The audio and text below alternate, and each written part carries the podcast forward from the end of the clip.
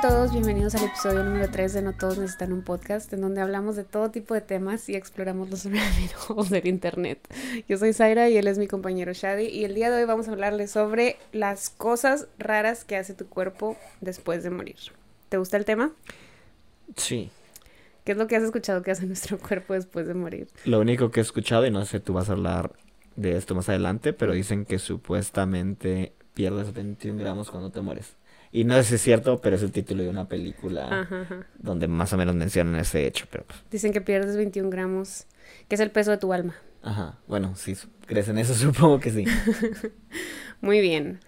Este, lo primero que lo primero que se supone que tu cuerpo hace es que tus células se abren. El proceso de descomposición del cuerpo empieza solo unos minutos después de que mueres. El corazón deja de latir y entramos en algor mortis. La temperatura de tu cuerpo baja a 1.5 grados Fahrenheit y en una hora llega a temperatura ambi- ambiente.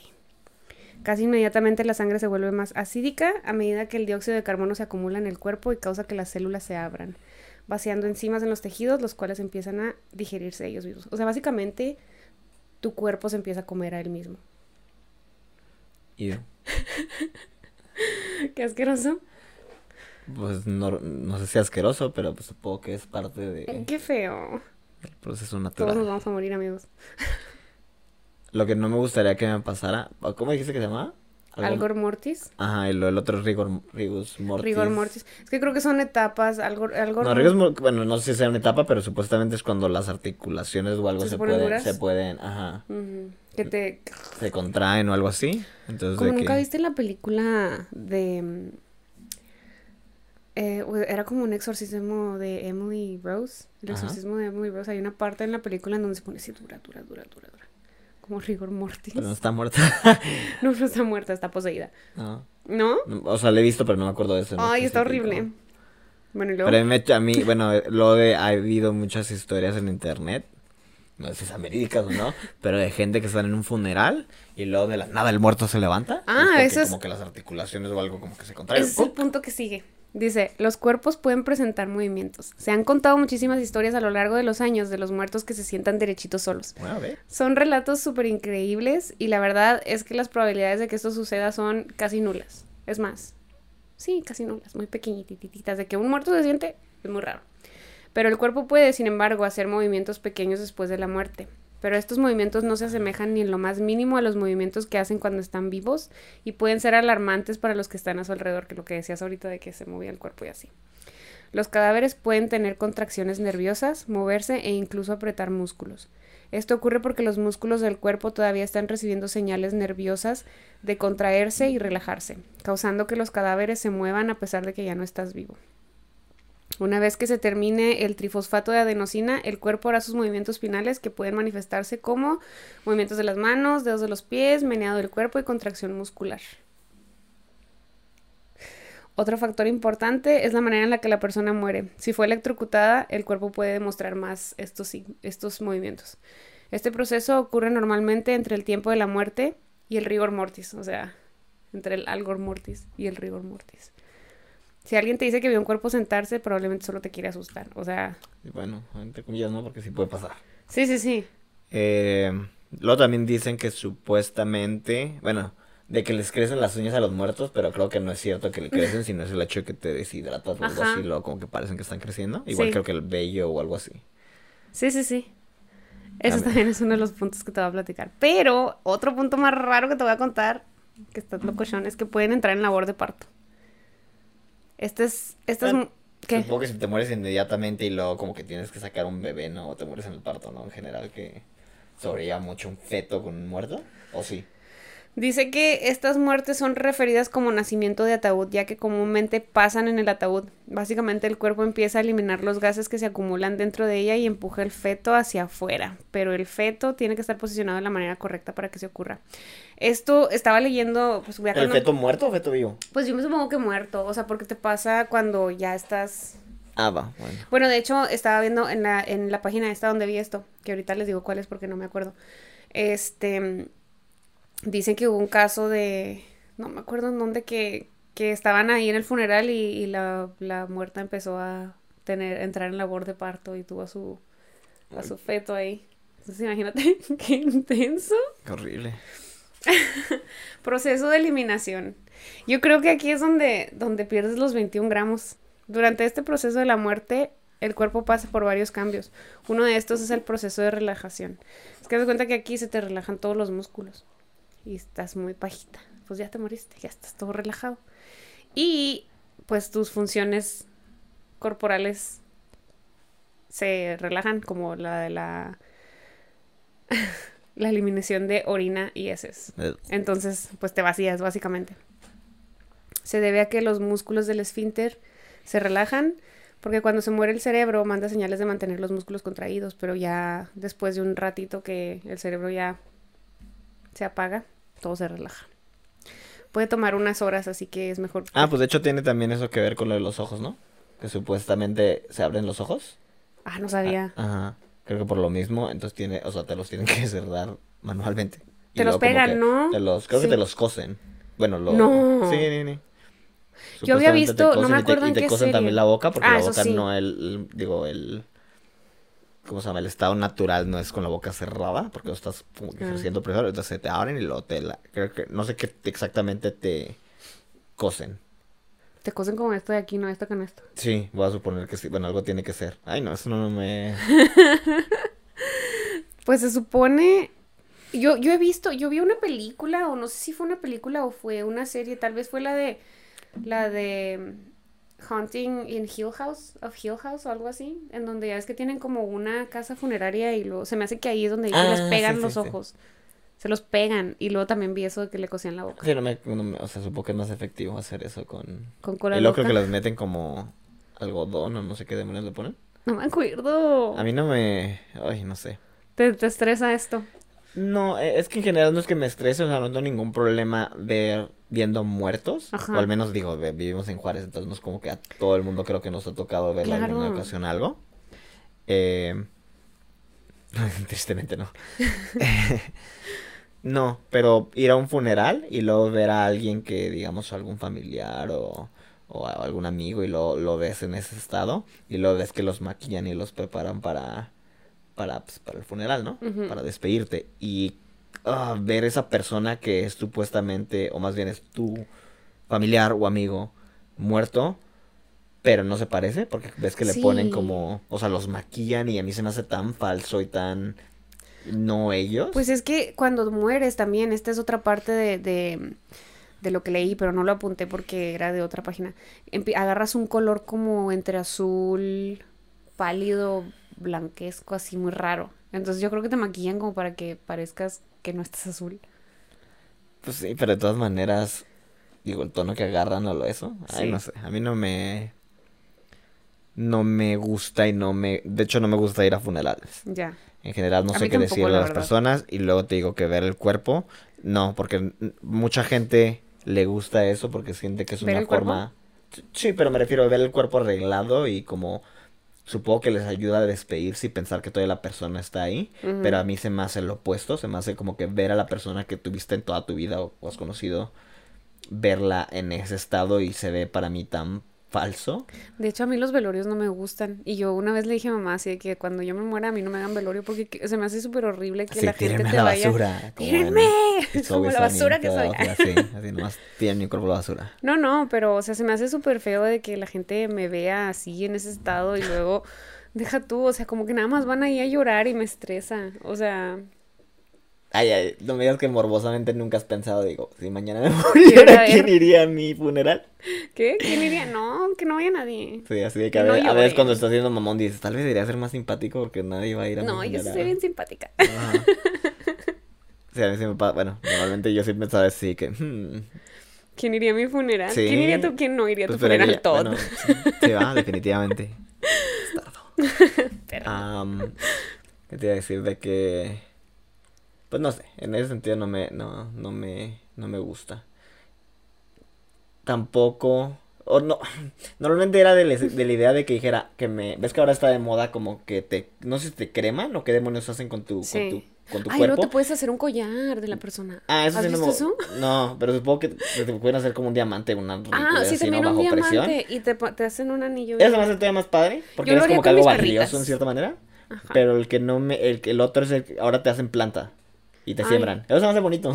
Pero si luego si no sabes cuidar plantas, se te Pues ni hablar, pero por lo menos Se tuve te la vas a morir dos veces. Sí, independientemente, sí, definitivamente, pero por lo menos sirvo de estiércol. Ay, bueno.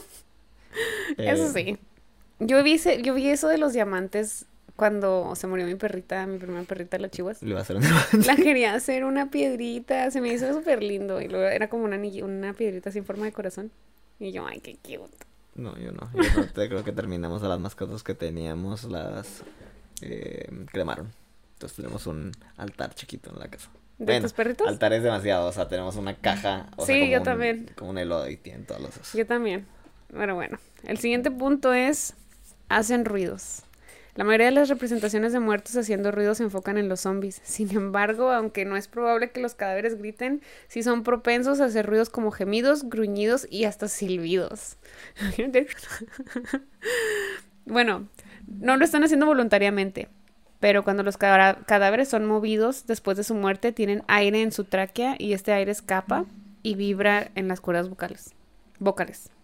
Así siempre pasa cuando los preparan en la funeraria y, o cuando les hacen lo- la, la autopsia. Es muy común que, que como que giman, gruñan. Ay, ay. Así, ah. Sí, sí pasa, imagínate.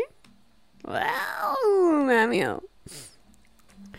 Otra, esta es la que me decías ahorita de que las ilusión, la ilusión de crecimiento, del, del crecimiento de las uñas, del crecimiento del cabello, del crecimiento del vello del cuerpo.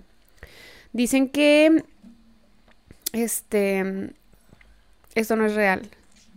Una vez que mueras ya no cuentas con suministro de oxígeno, haciendo imposible la, pro- la producción de glucosa, la cual es responsable del crecimiento de las uñas y el cabello. Lo que sí ocurre es que la piel de alrededor de las uñas comienza a retraerse debido a la deshidratación del cuerpo, haciendo parecer que las uñas han crecido un poco, pero en realidad son del mismo tamaño que, que cuando mueres. Mm. Es lo que me decías de... No sé por qué yo cuando me decían así que el cabello te sigue creciendo cuando te mueres, yo me imaginaba así un chirra Ay, ay, dije, voy- dije, finalmente cuando me muera voy a poder tener el cabello largo. Porque no me lo va a poder cortar. Pero no, no sucede así. Dice que otra cosa que está súper rara que le pasa al cuerpo después de la muerte y que tiene que ver con lo del vello es que se les pone la piel de gallina. Esto también se debe. Ah, bueno, no sé por qué, de hecho, cuál, cuál es la reacción que normalmente se te pone eso. Pues es contracción muscular. ¿Sí? Ujú. No me puse crema. Ay, Eh, no. ahí- ahí es pensar. Eh, otra cosa que se me hace así súper rara es que es probable, no está científicamente comprobado, no saben, están en dudas, es que es posible que los muertos puedan sentir dolor. Eso no creo que sean muertos. Es que son las personas que deciden donar sus órganos. Ya es que los mantienen como en life support Ok. y les están dando, les están dando oxígeno todo el tiempo, entonces el cerebro todavía tiene oxígeno. ¿Sabes qué me da pa... Bueno, eso no tiene que ver, pero normalmente cuando veo películas, por ejemplo... Como la de Awake. No sé cuál es esa película, Ah. pero yo iba a decir la de Braveheart. Ah, Y es porque dicen, ves que en la película de Braveheart le cortan a William Wallace la cabeza al final. ajá. O normalmente en películas donde supuestamente se decapitan gente, la de María Antonieta, no sé. Ajá. Que dicen que puedes sentir dos minutos. O sea, si te cortan la Es cabeza, las terminaciones nerviosas o algo, o hay suficiente oxígeno en el cerebro que puedes sentir durante dos minutos. Ajá. Entonces, digo, nadie sabe, ¿no? Realmente son de 10 a 20 segundos lo que... No sé, independientemente, mi pregunta es de que te pase eso y lo es un eh, o sea, ¿sentirás dolor? O porque ya no tienes ningún miembro, ya no sientes nada, simplemente estás más o menos consciente y ves cómo se apaga la luz. Ujú. Y eso me da miedo, por ejemplo, hijo, tengo un pánico horrible cuando manejo. es un miedo muy específico que tenga, pero, pero, no sé, digamos que vas manejando y no sé, por alguna razón pienso como que de, de voy a chocar contra algo y voy a salir volando. Eso es, es y me como apean en la cabeza y luego obsesivo. pues no sé pero en ese sentido me acuerdo me- siempre tengo ese pensamiento en la mente cuando manejo que digo y luego te pegas y te estrellas y luego que sientas 20 segundos después y veas cómo se apaga el mundo ay no Ay. Para aquellas personas que deciden donar sus órganos, los momentos después de la muerte son cruciales. Durante este tiempo necesitan ponerlo en soporte vital para que sus órganos se mantengan vivos y el corazón continúe latiendo. Ok, dice pero ningún... pues, bueno dime, dime. pero el corazón late no pero no hay no hay no Late hay- con el no soporte hay- vital. No yo sé pero es como por cuando los ponen en máquinas que siguen fluyendo para que piense como que el, el corazón, yo estoy inventándole como el Pues se corazón supone que te, como que- te declaran de muerte cerebral. Pero pues ya estás, ya estás muerto, ¿no? O sea, eso dudo que pienses. Pues es raro, que... yo- yo- no, no sé si alguna vez te has visto, bueno, te has metido como en esos rabbit holes que son de gente, por ejemplo, que estuvieron en, en, en coma y que dicen que tienen un leve recuerdo de lo que sucedió. O sea, por ejemplo, cuando va gente a visitar y algo, como que son, o sea, están en un nivel de conciencia, pero sí, como que todo es como, me- como cuando tienes un sueño y luego te hablan por teléfono y lo estás como que contestando y eso que no estás enteramente consciente. Entonces que se encuentran en ese en esa forma, como que pero durante los meses. Entonces no no tienes no sabes cómo transcurre el tiempo, no tienes nada, pero pues ciertos episodios te quedan contigo de cosas que viste. Es que sí, supongo que pues tienes un poquitito de conciencia de lo que pasa a tu alrededor. Dice, los recién muertos han sido observados demostrando, ah, porque los científicos han hecho, han hecho como estudios relacionados con ese tipo de cosas porque les surgió la duda. Y la, de- les, les surgió la duda porque en algunos casos, cuando están bajo el cuchillo, aunque ya hayan sido declarados muertos y tengan muerte cerebral, hay un incremento en la presión de la sangre, así como contracciones y movimiento. O sea, se cuenta que cuando los cortan, se mueven los cuerpos. Pero bueno, no sé, no sé. Dime, dime. No, o sea, iba a decir, es que me acuerdo mucho y siempre lo citan, por ejemplo, cuando la gente, los científicos no saben le- leer sus propios datos. Ajá. Y no digo que sea en este caso, ¿no? Pero hay, hay un... No me acuerdo en qué libro aparece, aparece como en el libro de, de Freakonomics, Ajá. donde habla de un estudio que hizo, que haz de cuenta que había un profesor en una universidad destacada de Estados Unidos, no sé, Harvard, Yale, pf, una de esas dos. Ujú. Entonces manda a un grupo de estudiantes a un mercado de donde venden pescado, ¿no? Y le dice, bueno, quiero que midan su, sus signos vitales. De los pescados. Ajá, de los Ajá. pescados que están vendiendo, que están en el, en el, en el- ¿cómo Ajá. se llaman? Dis- en display, ¿no? Que es el pocho, pero Ajá. en display, Exhibición. en exhibición, bueno, sí. Entonces ya van, miden y lo traen los resultados, ¿no? Los resultados indican que todos los pescados muestran, muestran signos vitales. y luego, pero eso, eso es lo que dicen los resultados, ¿no? Entonces los, los estudiantes concuerdan de que dicen, bueno, entonces los, la mayoría de pescados que están en el supermercado, que están siendo vendidos, están vivos. Ajá. Y luego, pues obviamente la moraleja de la historia es de que puedes tener los datos, pero en cierta manera tienes que tener un poco de sentido común. Obviamente los pescados que están vendiendo están muertos, ¿no? Sí, Y lo que tienes son errores de, del instrumento de medición. ya. Entonces, no sé, eso sí, no sé, te digo, es mi opinión acerca de que digan. Sí, pues sí. Quizá son como reacciones nerviosas del, de como siguen pompeándoles oxígeno a los cuerpos. Ay, lo tiene, no sé, supongo que también electricidad y las Sí, madres, claro, claro. todavía Aparte, el- por ejemplo, los cuerpos que les dan los... electrochoc. Ajá, para que, no sé, como si los quieren resucitar o algo así. Puede que también eso le les dé power. Pues sí. Rayos. Disculpen. Muy bien. Para terminar este punto, porque todavía no terminaba de decirte lo que pasaba. Ah, perdón. Este, no, no te preocupes, no pasa nada. Bueno, ya dicen que como, aunque, aunque no, no usen el sentido común, este, aún algunas personas cuando están quitándoles los órganos a los donadores de órganos les ponen anestesia a los, a las personas que tienen muerte cerebral, solo por si acaso. Ay, eso me hace, sí, eso me hace como que la gente por si las dudas así de que no sentir si el cuerpo. acaso pues. Y ya, bueno. Número 8 es explosión. Cuando un cuerpo muere, la temperatura baja, pero en algunos casos la temperatura sube, a lo que se le refiere como hipertermia postmortem. Este continuo incremento de temperatura puede ser causado por diferentes cosas, tales como drogas o trauma cerebral.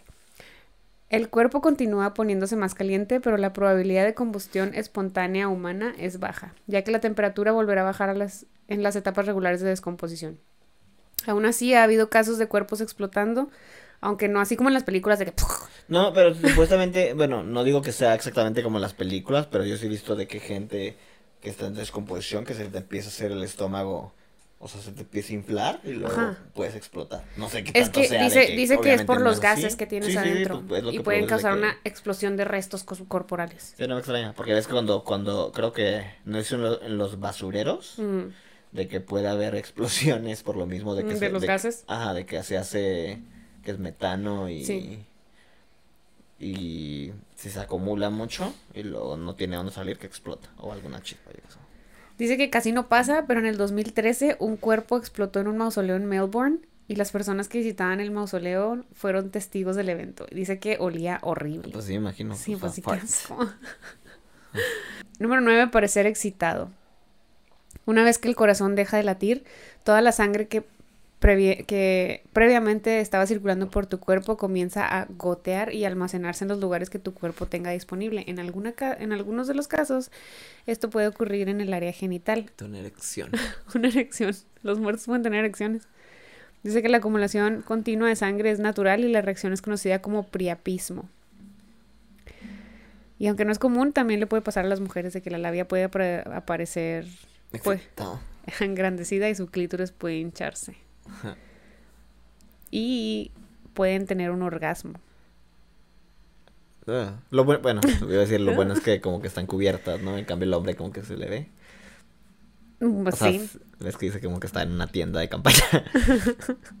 Dice, para los cuerpos que casi no tienen oxígeno en ellos es raro que pase, pero para los que son donadores de sangre, la po- de sangre, de órganos, no de sangre, la posibilidad de un orgasmo está ahí.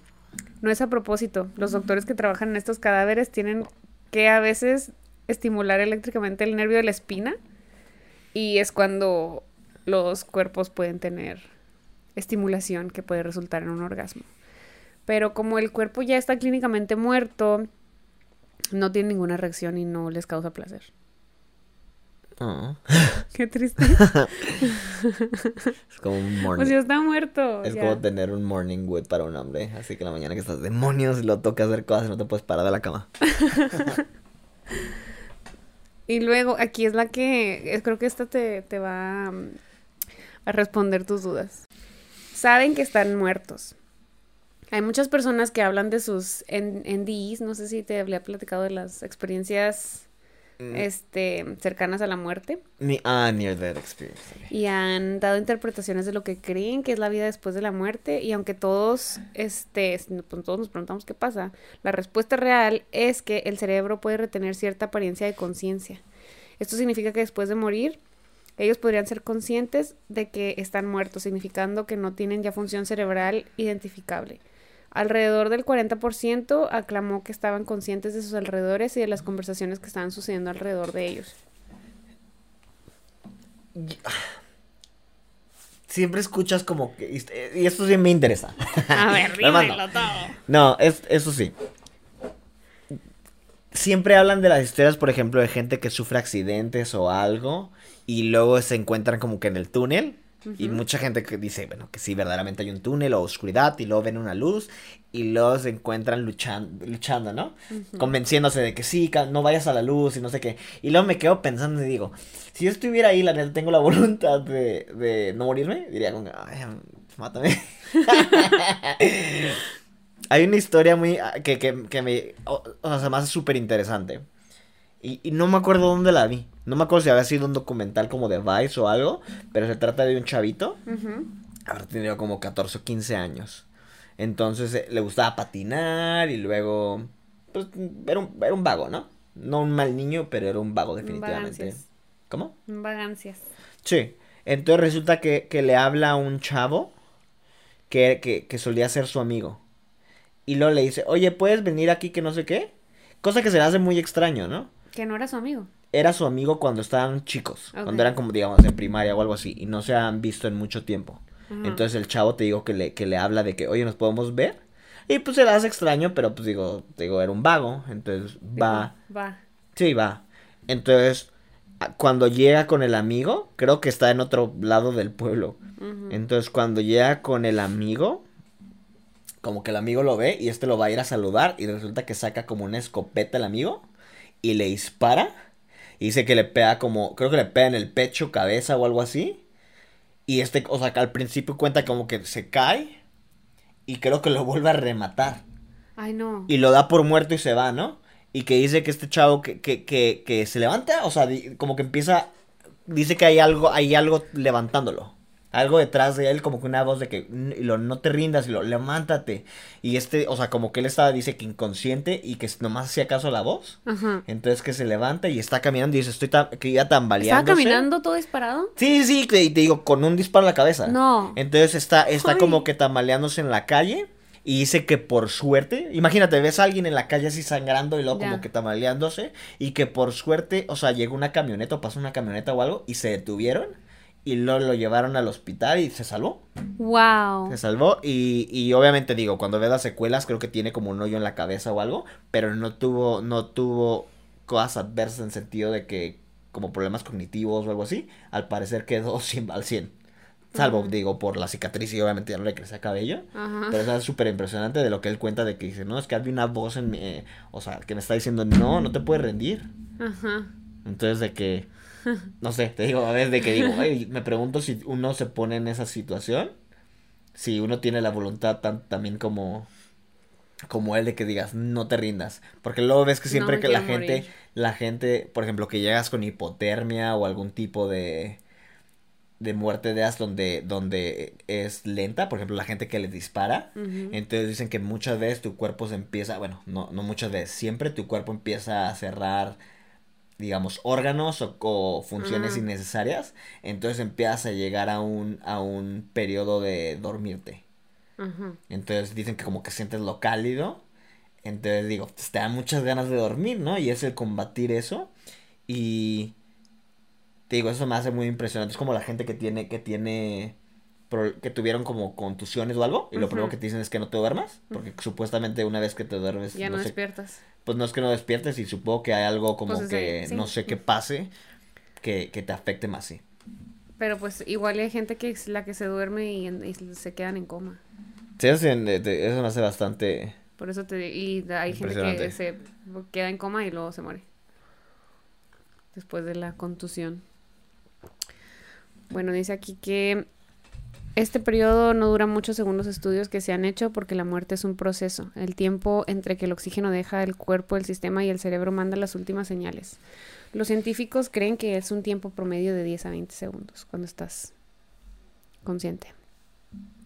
Y aquí está algo que me dijiste tú.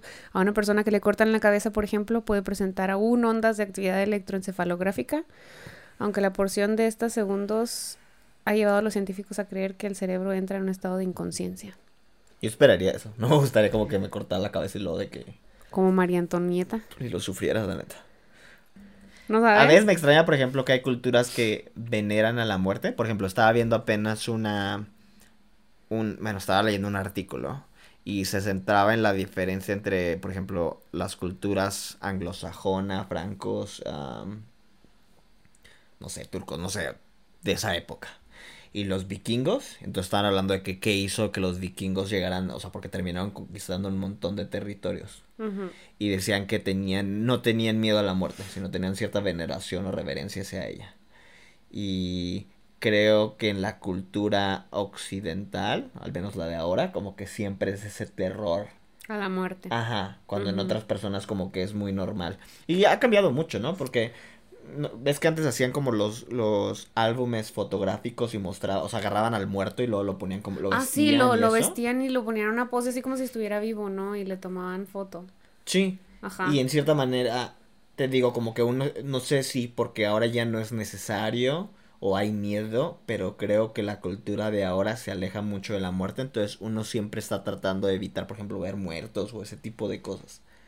Curiosamente, ¿no? Porque en las, en las películas te las pasas Se la viendo pasan muertos.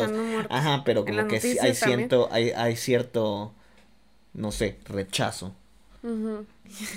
Yo estaba viendo en, en, no me acuerdo hace mucho tiempo, que la, nosotros tenemos etapas como psicológicas y en la, llega una etapa en la vida como creo que es entre los 70 y los 80 o quizá un poquito antes, no recuerdo bien, en donde ya tienes un, un- como aceptación de la muerte, o sea, como que ya, ya llegas a esa etapa y dices, eh, ya, como, no lo ves como yo creo como dices que lo vemos ahorita de que, ah, voy a morir y no me quiero morir y así como que llegas a esa etapa y dices, ya, pues ya me voy a morir, ya hice todo lo que tenía que hacer y aceptas que te vas a morir. Sí, no me, no me acuerdo dónde vi algo similar, o sea, donde Son se hablaba de eso. No, definitivamente. Y hablaba de... Sí, de- o sea, de cómo llegas a cierto punto de tu vida y cuando eres viejo y que dices, ya me puedo morir cualquier día, Sí, o que, sí, sí. o la misma gente que dice, ah, ya me voy a morir, ya hice todo lo que tenía, simplemente estoy viendo de prestado, o ya no me muevo igual, y digo, ¿para qué? ¿Para, ¿Para qué? qué? Ya, ya di todo lo que tenía que dar. Ay, no, yo todavía no llego allá. yo sí quiero vivir mucho. En la primera hora de la muerte, tu cuerpo se relaja y se llama flas- flacidez primaria. Es cuando estás todo... uh, el algor mortis, me imagino. Dice que los ojos pierden tensión, las pupilas se dilatan y la quijada se te abre. Todos los... Los, este, todas las partes del cuerpo son súper flexibles. No tienes tensión en los músculos para nada. El, el proceso que te digo de, de cuando te pones pálido y como azul se llama pallor mortis. Que porque pasa porque la sangre se drena a las venas más chiquitas de tu, de tu cuerpo y de tu piel. Este se nota más en las personas que tienen la piel clara. Se de volada se ponen pálidos, pálidos, pálidos, pálidos. En las horas 2 a 6, la gravedad llegas a un proceso que se llama livor mortis. El cuerpo se pone rojo y pareces como que estás lleno de moretones. O sea, esas son cosas que le pasan a tu cuerpo también. Y luego ya después de, de las siguientes horas el cuerpo ya llega a rigor mortis, que es cuando te pones duro, duro, duro, duro. Eso pasa en las horas 2 a 6. Y las de 7 y las horas 7 a 12 y ya es cuando estás duro totototote. Pero hay como muchos factores que, que, que se que determinan qué tan rápido te pones duro. es como No lo entendías ahorita, así. Ja, Eso. ja, ja. Estoy de acuerdo. dice que esta, en esta en este punto En este punto, las extremidades de la persona que está fallecida son difíciles de manipular o mover. Las rodillas y los codos están poquito doblados y los dedos pueden aparecer como así como así. como Y lo... No voy a decir, y luego es cuando los doctores le roban la... el líquido de la, ro- de la rodilla. no IMSS. Tampoco creo que, que eso haya sido verdaderamente un punto de discusión con la gente. Dice que después de las 12 horas a más adelante, ya que ahora sí ya llegas al punto de rigor mortis total, los músculos van a empezar a soltarse otra vez debido a los químicos, a los cambios químicos en las células internas. El tejido empieza a decaer y este proceso se conoce como la flacidez secundaria. Em, ocurre en un periodo de 1 a 3 días y es, influen- es pues sí, las, las influ- influencian los factores externos como la temperatura. Durante este proceso es cuando se te empieza a, a encoger la piel. Entonces quedamos que en la primera hora te relajas. En la 2 a 6 te llegas al livor mortis y es cuando te pones como moretón gigante. En de 7 a 12 es cuando te pones duro y de 12 en adelante es cuando ya llegas a la segunda flacidez. Me pregunto, y yo sé que el tema no tiene nada que ver con el día de hoy, pero ves que dicen, no sé si verdaderamente te mueres de una forma trauma- traumática que tu alma se quede penando. Yo sé que no, ¿Tú piensas? pues no, no, mira, no sé, no sé, pero en cierta manera me gustaría saber. Que si mueres de una manera traumática sigues aquí rondando a la persona que te... Sí, ¿no? Como que en cierto que, que, que, hay algo ahí en el proceso. Que Ay. no sé, que te, que te quedes aquí, tu energía. Pues según el karma, O sea, pues no sé, la verdad. Yo tampoco, la neta, o sea, como que ni sé si... Si creer en el cielo y el infierno y todas esas ¿te cosas. gustaría creer? Ah, ¿O te da igual? O sea, creer en el cielo, pero no me gustaría creer en el infierno. Bueno, es que no, es, no puedes Tal vez agarrar. tendría que hacerme judía para no creer en el infierno. No, ti- tienen. No, no tiene infierno. Tienen. No, ellos nada más son del Viejo Testamento. Bueno, independientemente, claro que no, porque va a venir el día del juicio final y eso lo tienen también ellos. Ah, pero... Te va a hacer el infierno, ni más que te digas. mm, Como decir que no tiene el diablo o algo así. son del Nuevo Testamento. No sé. Uno de los Es el Viejo. Testamento lo que creen, pero me refiero Sí. si creen en un infierno. No, no creen en un infierno. Bueno, si quieres ser técnica, no hay ningún infierno. En, en, en ningún, en ninguna parte de la Biblia se habla del infierno. Eso fue una invención. Bueno, no me gusta creer en el infierno. Pero en la iglesia católica sí te dicen que te vas al infierno. Sí. O sea, pero me refiero, también. es como, es como... Y Bueno. yo, yo no me quiero ir al infierno. Ni tampoco me gusta confesarme. Bueno, pero eso no tiene nada que ver. A mí... De hecho, tengo mucho sin hacerlo. Yo también, mucho. No, pero la, bueno, la pregunta es eso. De que... De que si, si te mueres de una manera traumática, tu cuerpo andará por la tierra merodeando a todas las personas que te hicieron daño para picarles los pies. Pues, entre, entre otras cosas, supongo. Yo quiero creer que hay vida después de la muerte. La neta. O sea, vida dentro de la tierra, ¿tú crees que te vas a ir al cielo inmediatamente? Y... pues toda o al mi vida me han dicho o- que me voy a ir al, al infierno. ¿eh? toda mi vida me han dicho del cielo y el infierno, así que supongo que esa es la vida que me imagino. Aunque también creo que sí hay fantasmas. Yo, mira, no, no sé si me gustaría. ¿Irte al cielo? No, no, no, no, iba a decir que yo siento como que, como que el reino. Ay, pues el reino de Dios, pero bueno. Que, que, que no, no, no, que está aquí en la tierra, ¿no? Es la sí, única sí. vida que vas a tener, pero sí creo que cuando te mueres, te, te transformas en algo. Algo kármico, ¿no? O sea, te conviertes en energía y, te va- y tal vez renaces en otra cosa. Sí creo en cierta forma que eso es, que tiene sentido, ¿no? O sea, como que todos somos energía y que tú, y digo, te transformas en algo. O sea, no, no, no que vas a ir y luego vas a tener, eh, no, no sé, vas a ir al cielo y luego va a ser como que lo mejor del mundo y va a haber juguetes y comida eterna. O sea, no o que creo te en van a eso. estar castigando el diablo Sí, picándote con sí, el sí, tridente. sí, o sea, no creo que sea, creo que no, creo que eso pasa en la vida, ¿no? Ujú, Eh, uno tiene el infierno o el cielo en la vida, en vida más bien. Creo que te mueres y, y te digo, te transformas en algo. Si tienes suerte. Creo que si, Si tienes... no, y no digo, no, eres no, una no. piedra. No, y no digo, por ejemplo, como lo que tuvimos del otro tema de que si tienes deuda kármica, que, que verdaderamente, o sea, digo, no te transformes en algo, ¿no? O renazcas humano o algo, pero siento como que la gente que tuvo una muerte trágica, una vida trágica o energía trágica, independientemente si fue cu- culpa de ellos o no, que pueden quedarse penando. Ahora bien, no sé, yo, yo no he visto... ¿Ves que siempre discutimos, por ejemplo, de la vida eterna y eso? Sí. Y la gente me pregunta, o uno pregunta a alguien de que si alguna vez han visto algún fantasma o algo. Y mi respuesta siempre es de que no estoy seguro. He tenido, he tenido, y creo que te he platicado de, de experiencias que he tenido que no estoy seguro. Y no sé si alguno de la gente que nos escucha o ve podrán tener historias similares que lamentablemente son cosas que uno no se puede verificar, ¿no? Porque no puede decir que un fantasma agarró y lo me agarró las patas o me agarró las patas o me o me si me entiendes o me hizo algo donde verdaderamente no tengo no, no, no puedo donde no puedo negarlo. Pero te he platicado, por ejemplo, hace muchos años estaba viviendo en Kentucky. Entonces yo vivía en una casa que estaba que fue construida como en 1900 o algo así. Era una casa de más de 100 años. Eh, y pues rechinaba, ¿no? Era como estilo victoriano. Y, y sonaba mucho la noche.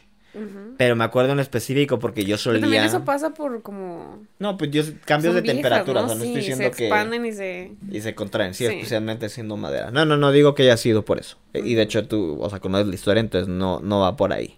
Entonces mi historia es de que en ese tiempo a mí me gustaba, no sé si alguna vez a- o alguien que nos esté escuchando que hayan escuchado de Couchsurfing.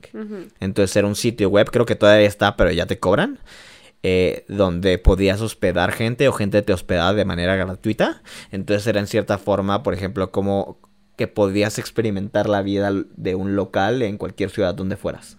Y a veces te encontrabas muchísima gente, o sea, como que interesante. Y de hecho yo todavía conservo amistades de gente que conocí ahí. Eh, y les digo que fue hace uh, como 10 años que empecé a hacer eso. entonces en esta ocasión me acuerdo que alguien me mandó un correo y luego me pidió que si lo podía hospedar. Y me está, o sea, en su correo ponía como la descripción de lo que iba a hacer y me está diciendo, ah, soy investigador paranormal y voy a hacer una historia en un pueblo que era cercano a donde yo vivía. Y pues me llamó la atención, ¿no? Le digo, no, nos, o sea, pues, si quieren, o sea, nos vemos, no pasa nada. Entonces me acuerdo que cuando llegué, eh, porque creo que era un jueves, y me acuerdo perfectamente porque lo invité a tomar. Entonces llegó y me dio como un aire, como mala vibra. Y era un tipo rarísimo, o sea, raro. Y te digo que con mala vibra. Y yo todavía como que de buena onda, te digo, lo sentí mal y dije como que, pues ya le dije que sí, no, no puedo correrlo, ¿no? Sí. Y me acuerdo que le dije, oye, ¿no quieres irte a tomar una cerveza o algo? Porque vivía a, a distancia para caminar de los bares del centro de, de mi ciudad. Y me dice, no, no, no, tengo que trabajar. Y yo, uh, pues bueno, ándale pues. Y se metió en su van. Ah, para esto me dice como que no, no, en su no van traía cosas así de, de, investigación paranormal. Sí, pero no, no, ni, no. Traía? No, pues sepa, o sea, la, la verdad ni investigué. Te digo que me dio mala vibra, ¿no? Sí, sí, ya. Y luego me dijo de que tenía cosas que hacer del trabajo. Y te digo, tanta mala vibra me dio que me. Como que dije, ah, ya mejor me voy yo. Y para esto me había avisado, me dijo, ah, no necesito quedarme dentro de tu casa, simplemente si no te molesta que me estacione enfrente. Y quedarse en su camioneta él. Y quedarse en su camioneta. Cosa que se me hizo bastante extraño. pero yo dije como que, ay, gracias a Dios. Entonces me terminé yendo, me acuerdo que al bar, y me habré regresado como a la medianoche o algo así. Entonces cuando, cuando busco la, la van, pues no está estacionada. Y pues se me hizo bastante extraño. Y dije, pues ya se, ya se fue, ¿no? Y le dije, qué bueno, ¿no? En cierta manera. Entonces me acuerdo que ese día me fue a dormir. Y en mi, en mi mesa de noche me acuerdo que tenía una lámpara. No, o sea, una lámpara como de, de, de mano. Y no, no me acuerdo por qué estaba ahí, ¿no? Pero me acuerdo muy, o sea, vividamente que yo había dejado una lámpara ahí. Entonces me voy a dormir y a eso como dos o tres de la mañana veo, o sea, me levanto y veo una mujer en la ventana, pero dentro del, dentro de la habitación, no, no, del lado de afuera. No.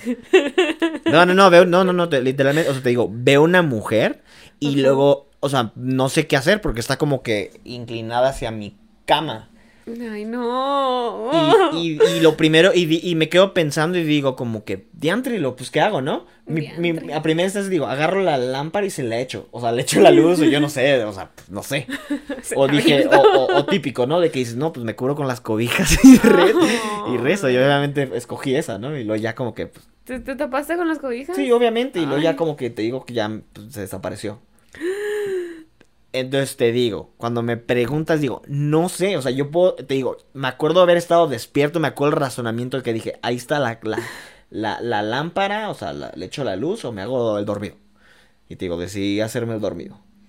Y, pues no sé, eso, sucedió, o sea, definitivamente. ¿Y al siguiente día estaba ahí el señor o, ya se había ido? no, no, no, se fue y te digo, ya no lo volvió a ver.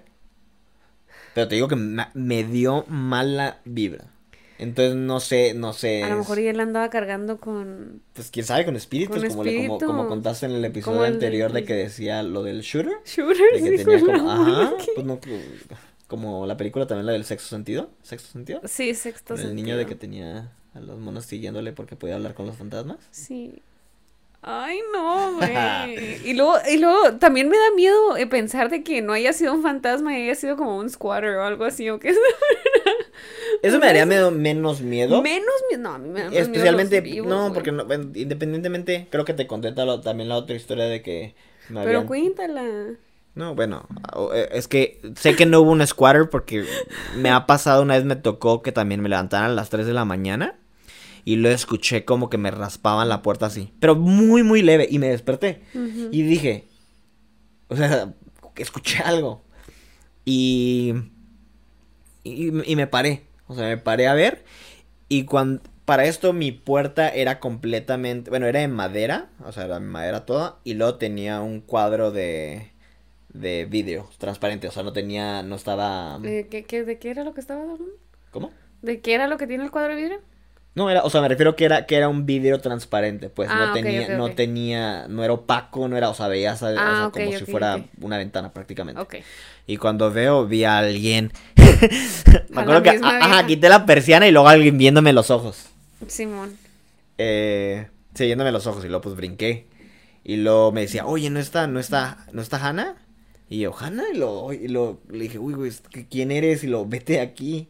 Era un borracho, ¿no? Un tipo estaba súper borracho, estaba en calzones. Y se Y metió lo por hacía tu... fría. ¿Cómo? ¿Se metió por tu ventana? No, no se metió, me refiero que estaba afuera, pero estaba Ah. en mi puerta por alguna razón, no sé por qué se quiso, intentó meter a mi casa. luego- buscando a Hannah. Ajá, y Era no sé la, quién la, Hannah. la otra historia. Probablemente no. No, no están conectados, pero ¿No? sí. No, lo te digo que terminé llamando a la policía.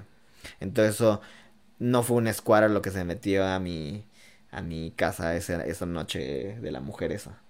No. Definitivamente. Qué miedo.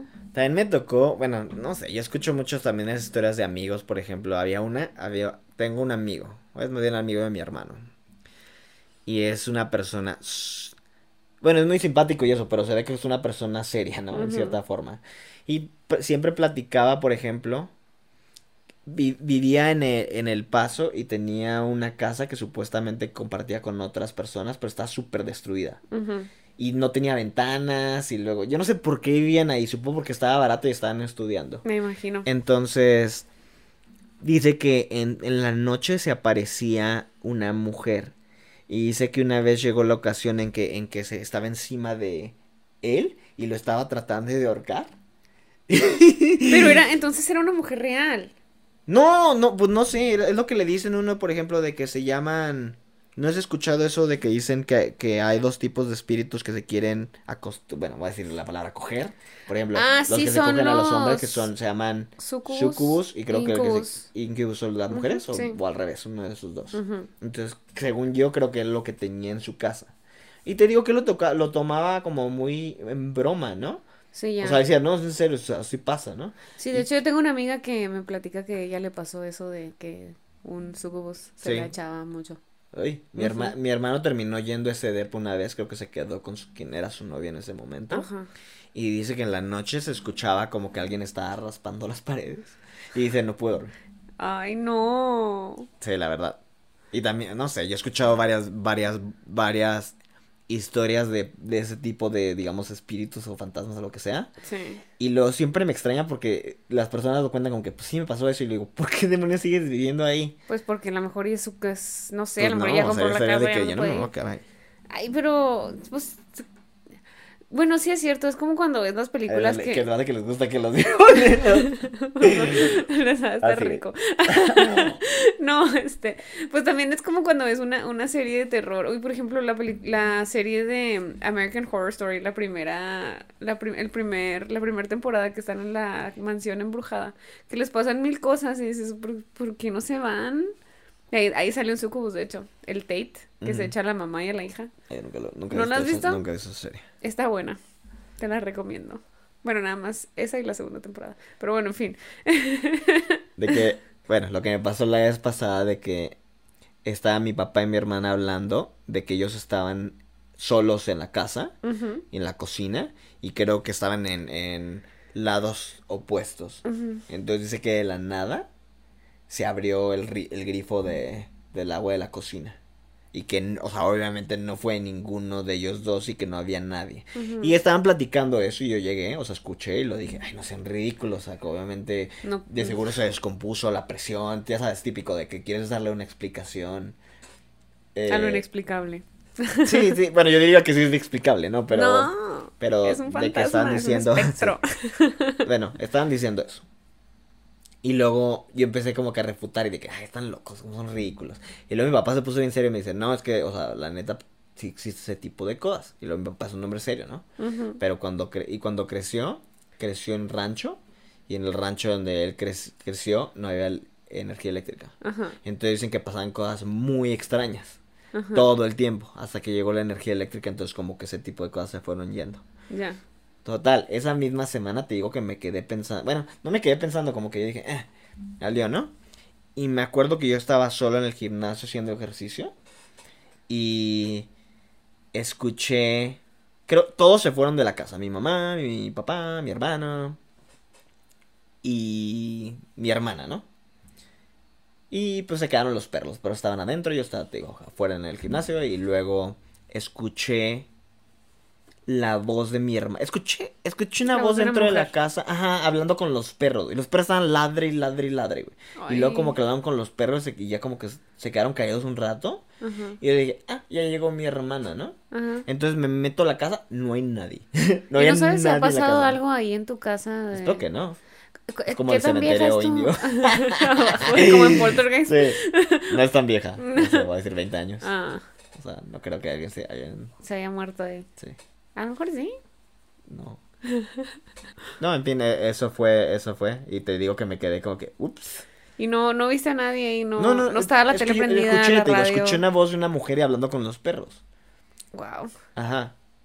Y ya, y digo, pues ya, no, y no volví a ver nada raro, ni te digo que normalmente yo me quedo solo, y normalmente ha sido a mi casa, has visto como que, Sí.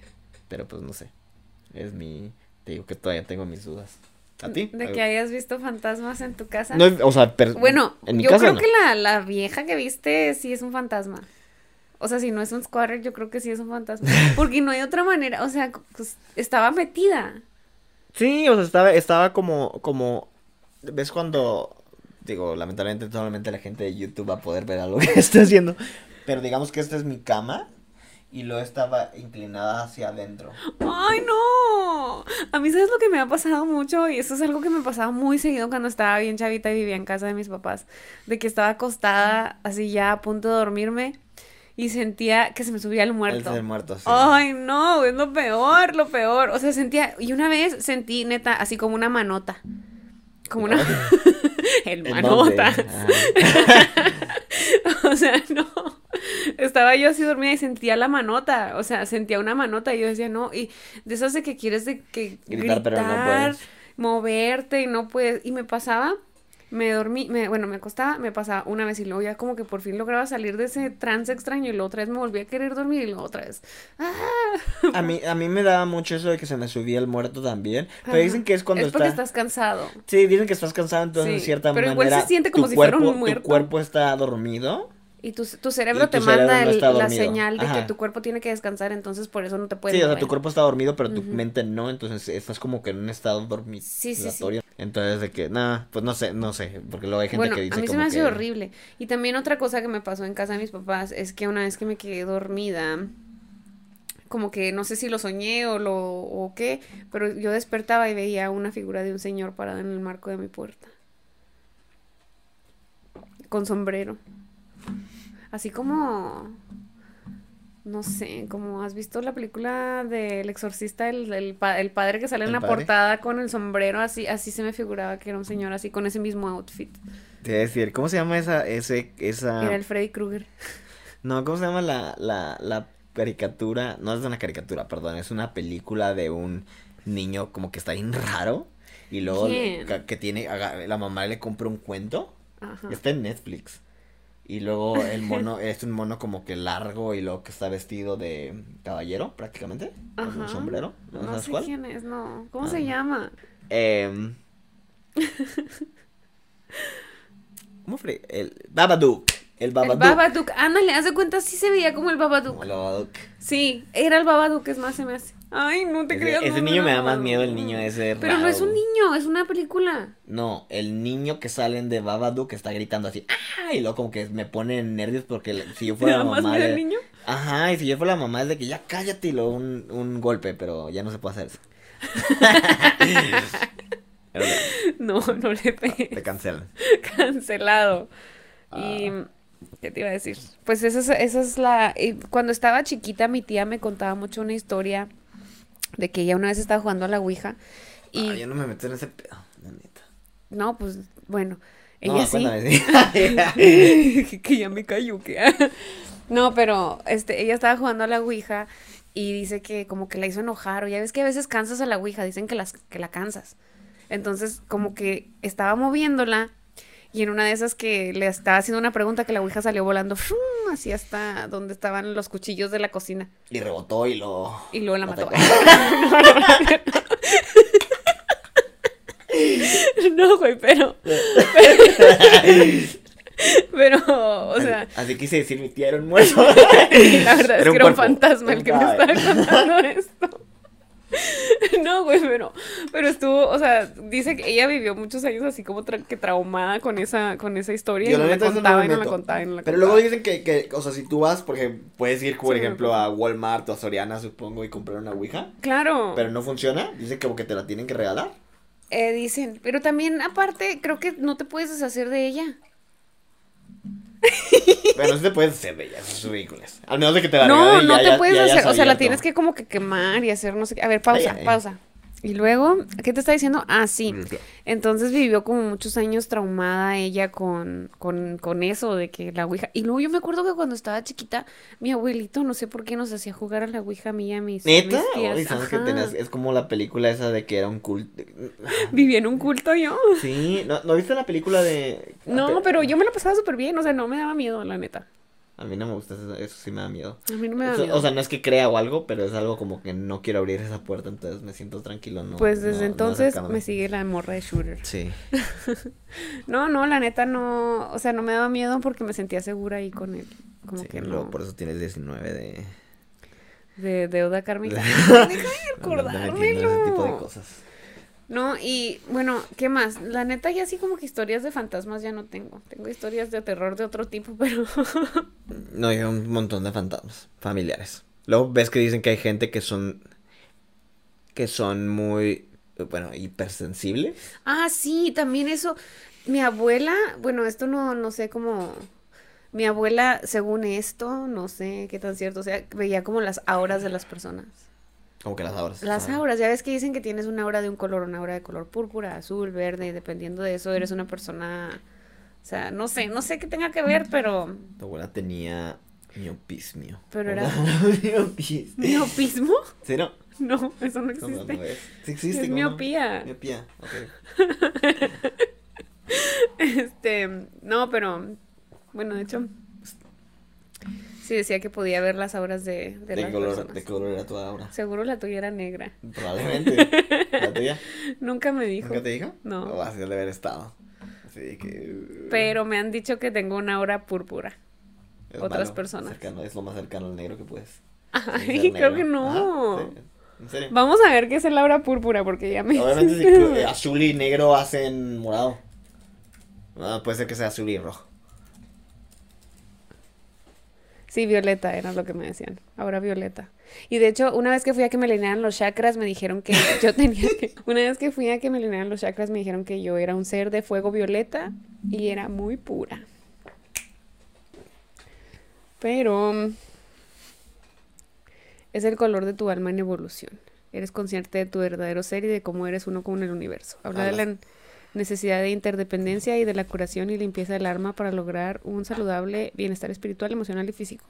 El púrpura se asocia, se asocia con lo divino y con estar más abierto a comprender todo lo que es espiritual. Está conectado a la sabiduría del inconsciente. El púrpura es un color alegre, indica confianza e inocencia, empatía y deseo de ayudar a los demás. ¿Ves? Soy, soy, soy un pan, güey. Fin. Te lo puedes hacer tú, te puedes ver en el espejo, mira. Ay, ay. Elegante. Ah, con la numerología. Oye, tú puedes sacar con la numerología tu deuda kármica, tu, el color de tu aura.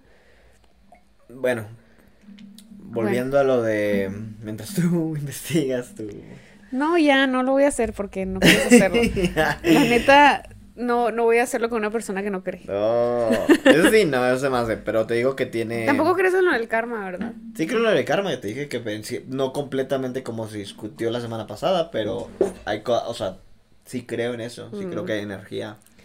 También te digo de que creo que hay gente, bueno, no sé cómo de- Hay gente mala. no me iba a decirle que hipersensible con ese tipo de cosas. Claro, ejemplo, como mi abuela que veía las auras. Bueno, eso sí, no, es que no sé, no sé lo de ahora, pero por lo menos de que mi papá dice que sí ve, Fantasmas. por ejemplo, que escuchaba, o sea, antes tenía una clínica. Entonces dice que, que en las noches que a veces se quedaba, digamos que operaba y tenía algún paciente o algo y se tenía que quedar, que escuchaba a un bebé. O sea, ¿Llorar? me iba a llorar y no había bebés en, ninguna, en ningunos alrededores. Mm. Escuchar como que ruidos. Yo no, yo no soy de la gente como por ejemplo que yo no veo cosas, según yo. Y la verdad no sé si me gustaría. Es, creo que te gustaría si tuviera, alguien te diera el poder, digamos que vas mañana con tu chakra. Con tu, mi chakra. Con tu, Con mi chamán. con tu chamán. y te dice, ¿sabes qué, Zaira? Puedo, no sé, echarte estos polvos y mañana vas a ver Así no fantasmas. funciona la cosa. Tienes Bueno, que. te estoy diciendo, es mi, mi historia y, Ah, te, ok. y te da ese, esa opción. Puedo ver fantasmas. Puedo Eso ver es el poder que y te echa el polvo. Y, y dirías que sí o dirías no, gracias. ¿Sí? ¿En serio? Sí. Está bien. Porque serías más consciente de muchas cosas. A mí me gustaría ver algo, o sea, no que me jalan las patas o algo así, pero No, pues no. sería como que una confirmación de muchas cosas. Pues ya la tuviste. Estaba una Pero te estoy diciendo, no puedo estar con... Nadie me jaló las Y aparte patas, la nadie me vieja tocó. Si me hubieran tocado o algo que lo hubiera visto, algo así en físico enfrente de mí, que no hay forma de negarlo, O sea, diría sí. la vieja que estaba siempre ante ti no Sí, pero no la toqué, ni me tocó, ni me hizo nada. Entonces pero puede ser que haya sido una de sombra o, o, o yo qué sé, o algo. Yo creo que sí has visto fantasmas. ¿No? Pues no, no, nada, no, nada que tengo miedo, verdaderamente no sea. No, no, no, me refiero de que nada que diga, yo quiero, si bien quiero ver algo, quiero que me toque algo, Ay. o, o que me, o que me, ¿sí me entiendes? Sí, sí. O que pueda tener una interacción donde... es Como que- mi manotas. Pues algo así. No, no me acuerdo que me había platicado de, de, de, de que en un hospital, Ajá. y no sé si fue mismo aquí o dónde fue, de que había como que un- enfermeras. ¿Muertas? Ajá. Y que, Ay, o sea, que iban y hacían turnos y así, de que... Enfermeras muertas que hacían turno. Sí, o sea, me O refiero sea, de que- son como en un loop. Sí, o sea, que había, que había visto, que había visto, ah, no, pues no sé como en un loop, pero que De supuestamente... que todos los días iban a No, que, ah, y que hubo pacientes, digamos, ah, viejos o algo que habían estado ahí, y lo decían como que, pues, Vi iban a a ver... Lupita. No, o sea, que decía, oye, ¿qué pasó con la enfermera que no sé qué que vino a hacerme, o sea, revisión ahorita? Y lo, no hay enfermeras. Ajá, o sea, ese tipo de cosas donde estaban como que, como que piensan que viven en la época, que no tienen Ah. reconocimiento de que están muertos. Ajá. Y piensan que van a trabajar todos los días. Sí, no, y como que está, ah, como que en su realidad alterna. Guau. ¿Eso te gustaría ver? Sí. Bueno. Investiga qué hospital es para que te vayas a Oh. internar ahí. Ahora el, el episodio de Halloween. Ay. Vamos a hacerlo en vivo El desde el episodio de. Halloween deberíamos de irnos a, a un lugar embrujado. Pues a donde sí estaría bien embrujado, yo creo que es como en una funeraria, ¿no? En el Perches o algo así. ¿Te gustaría trabajar en una funeraria? A mí como que yo re- tengo breves así memorias de que en mi adolescencia yo decía que yo quería trabajar. Yo creo que gente que estudió eso de ser como embalsadores. Bueno, ¿tú has conocido personas que son tanatopractores? Eh, gente que estudió eso. ¿Y qué tal? Como que siempre son, de- o sea, no es gente normal, es gente como que siempre está vestida de negro. Pero Ah, pues yo era súper emo, güey. O sea, yo quería hacer eso. Sí, no me extrañaría. No, me refiero de que sí, supongo que tienes que tener cierto reverencia con la muerte, culto a la muerte, Ajá. para hacer ese tipo de cosas. Ya ahorita yo no sé si podría. No, no es cuestión tuya, yo no lo haría. No. No que me moleste tocar un muerto, pero en general...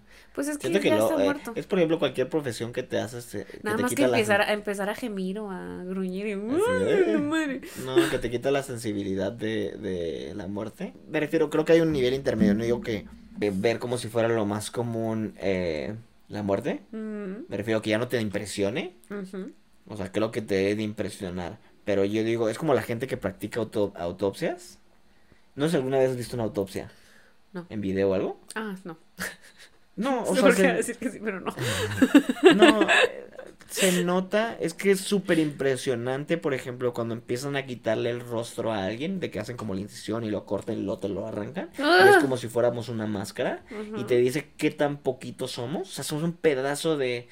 O sea, es sorprendente en el sentido de que somos carne y, y, y- Huesos, y sí. huesos y dices, pero y sin embargo somos, hay vida dentro de eso, o creemos Ah. que hay vida, hay un alma o algo así, es lo que lo hace impresionante, pero por ejemplo cuando los quitan y eso, y reducen al humano a, a te digo, a pellejo, Pedacitos. ajá, y, y es tan, eh, digo, no me da, simplemente se me hace impresionante eso.